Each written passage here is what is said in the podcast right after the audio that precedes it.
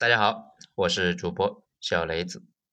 咱们呢，接着上一章来说，当今世界的底层逻辑。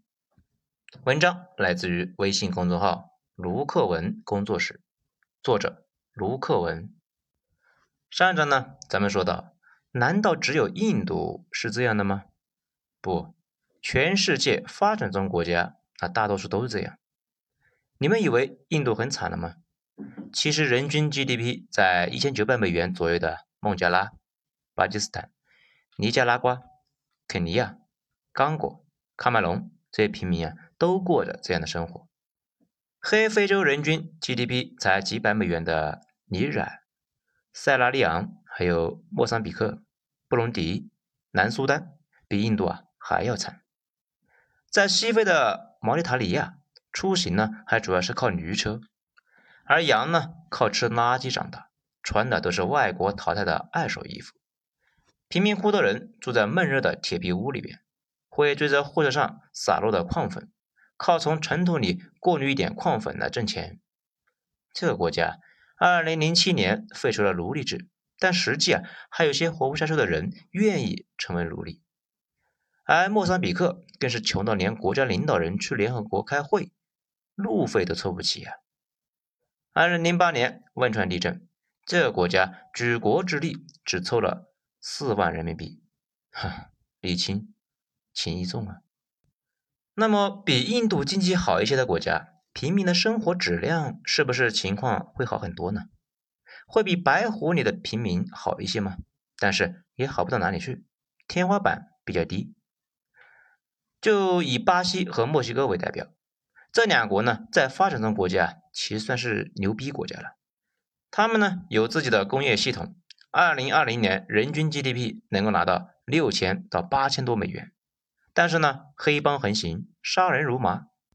相信呢，了解这个国家的人呢，都对这两个国家的黑帮故事那是耳熟能详，如数家珍呢。在人均一万美元的国家里边，中国的治安、教育、医疗这三项简直就是奇葩。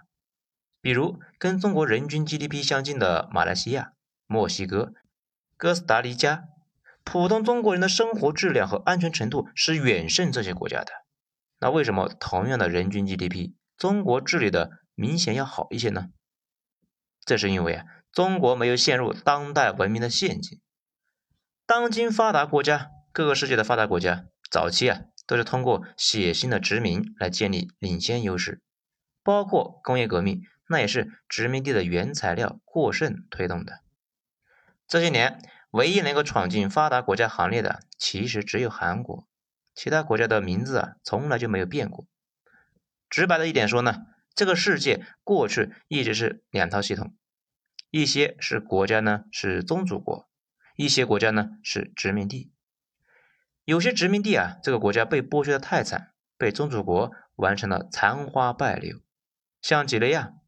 马里、罗达旺、印度、巴基斯坦，就是这样的代表。宗主国呢，不仅玩弄他们，还给他们惹了一身病，造成了卢旺达大屠杀、印巴冲突这样的历史问题。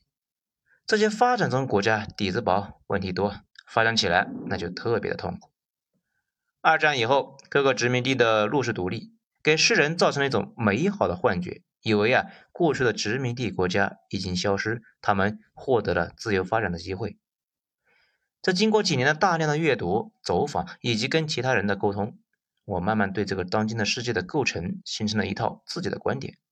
今天我特别想在这里提出一个重要的概念：殖民地国家根本没有消失，他们只是从纯粹的殖民地变成了今天隐性的半殖民地国家。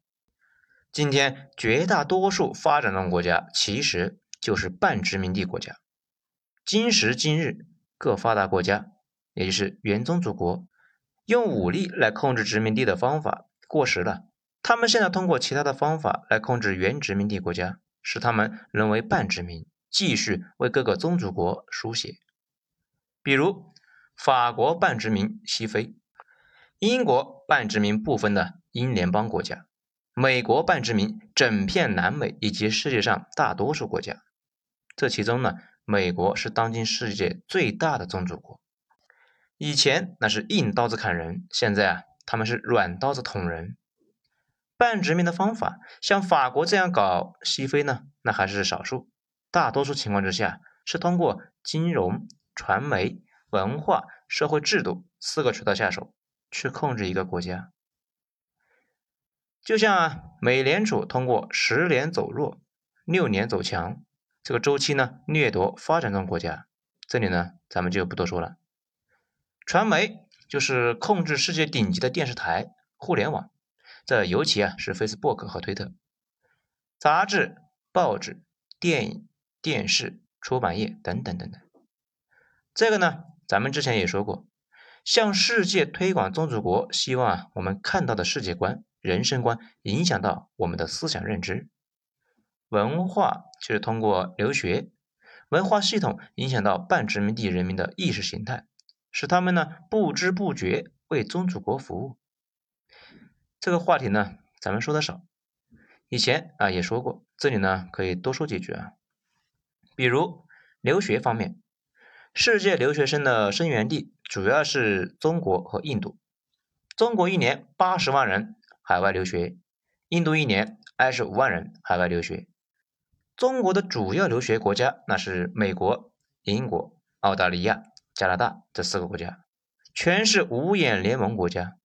再按照中国学生理工科的留学报告，这里边的数据呢，去这些国家的留学生过去啊一直是以文科为主。二零一五年的时候，也只有百分之二十八点九的人选择了理科，一直到二零一九年才慢慢上涨到百分之四十四点五七。中国学生去这些国家留学，主要呢学的是经济学、服装设计、历史、法律、管理学等等等等。这些人回国之后啊，有部分人照本宣科，向我们宣导、宣传英美的法律、社会构架、自由经济等知识，还会将这些知识奉为神圣而不可侵犯的领域。文化还包括其他的方面，比如欧美时尚界对我们的碾压，那是远超过科技界的。科技界正在慢慢的突破，时尚界暂时感觉不到任何希望。全球时尚界的顶尖喉舌和平台都被欧美牢牢把持。世界四大时装周和顶尖的时尚杂志对我们一直是在进行降维打击。我做服装十几年，深深的感受到这种被欧美人俯视的感觉。其实呢，服装不可能有光刻机这么牛逼的差距和技术含量，但是硬生生被灌输了文化差别。全世界发展中国家只能够仰望他们。很难打破他们的垄断。这比如每年流行什么颜色、什么款式、什么面料，都是由欧美人说了算的。这个呢，可以参考电影《时尚女魔头》。这个呀，就是文化的垄断，使你无法自信，必须跪服于它。再举个例子啊，两千零九年，我当时呢，公司的服装总监曾经去过一趟法国。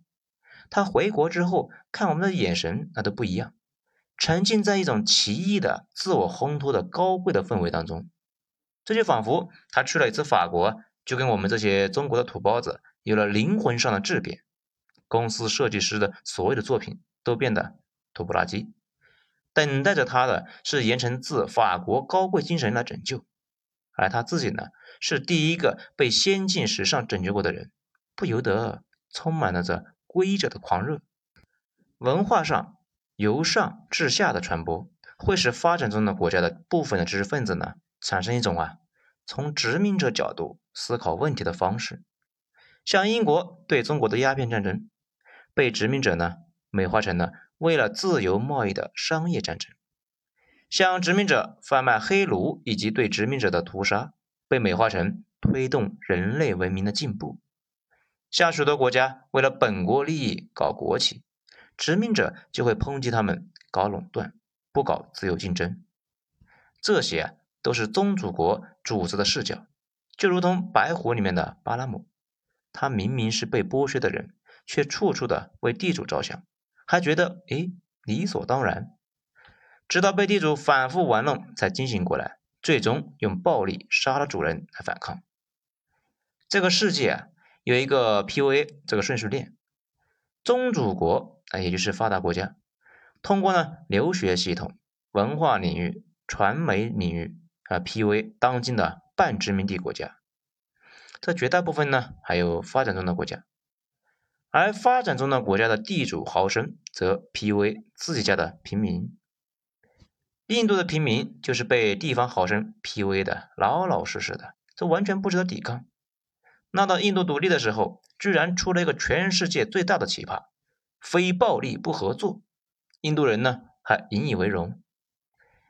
白虎里边这个原句啊就很精彩，充分的展示了印度人这个底层被 PUA 的结果。电影里是这么说的：他们知道下一个被宰的就是自己，但他们却不反抗，即使你把解放之钥匙放在一个仆人的手中。他也会咒骂着把钥匙扔回给你。宗主国最后控制半殖民地国家的手段，是迫使半殖民地国家采用全球统一的社会制度，就是英美在全球推行的西方民主体制。但是呢，西方民主体制对发展中国家有三个巨大的危害，是什么危害呢？咱们下一章接着说。这一章就先讲到这里。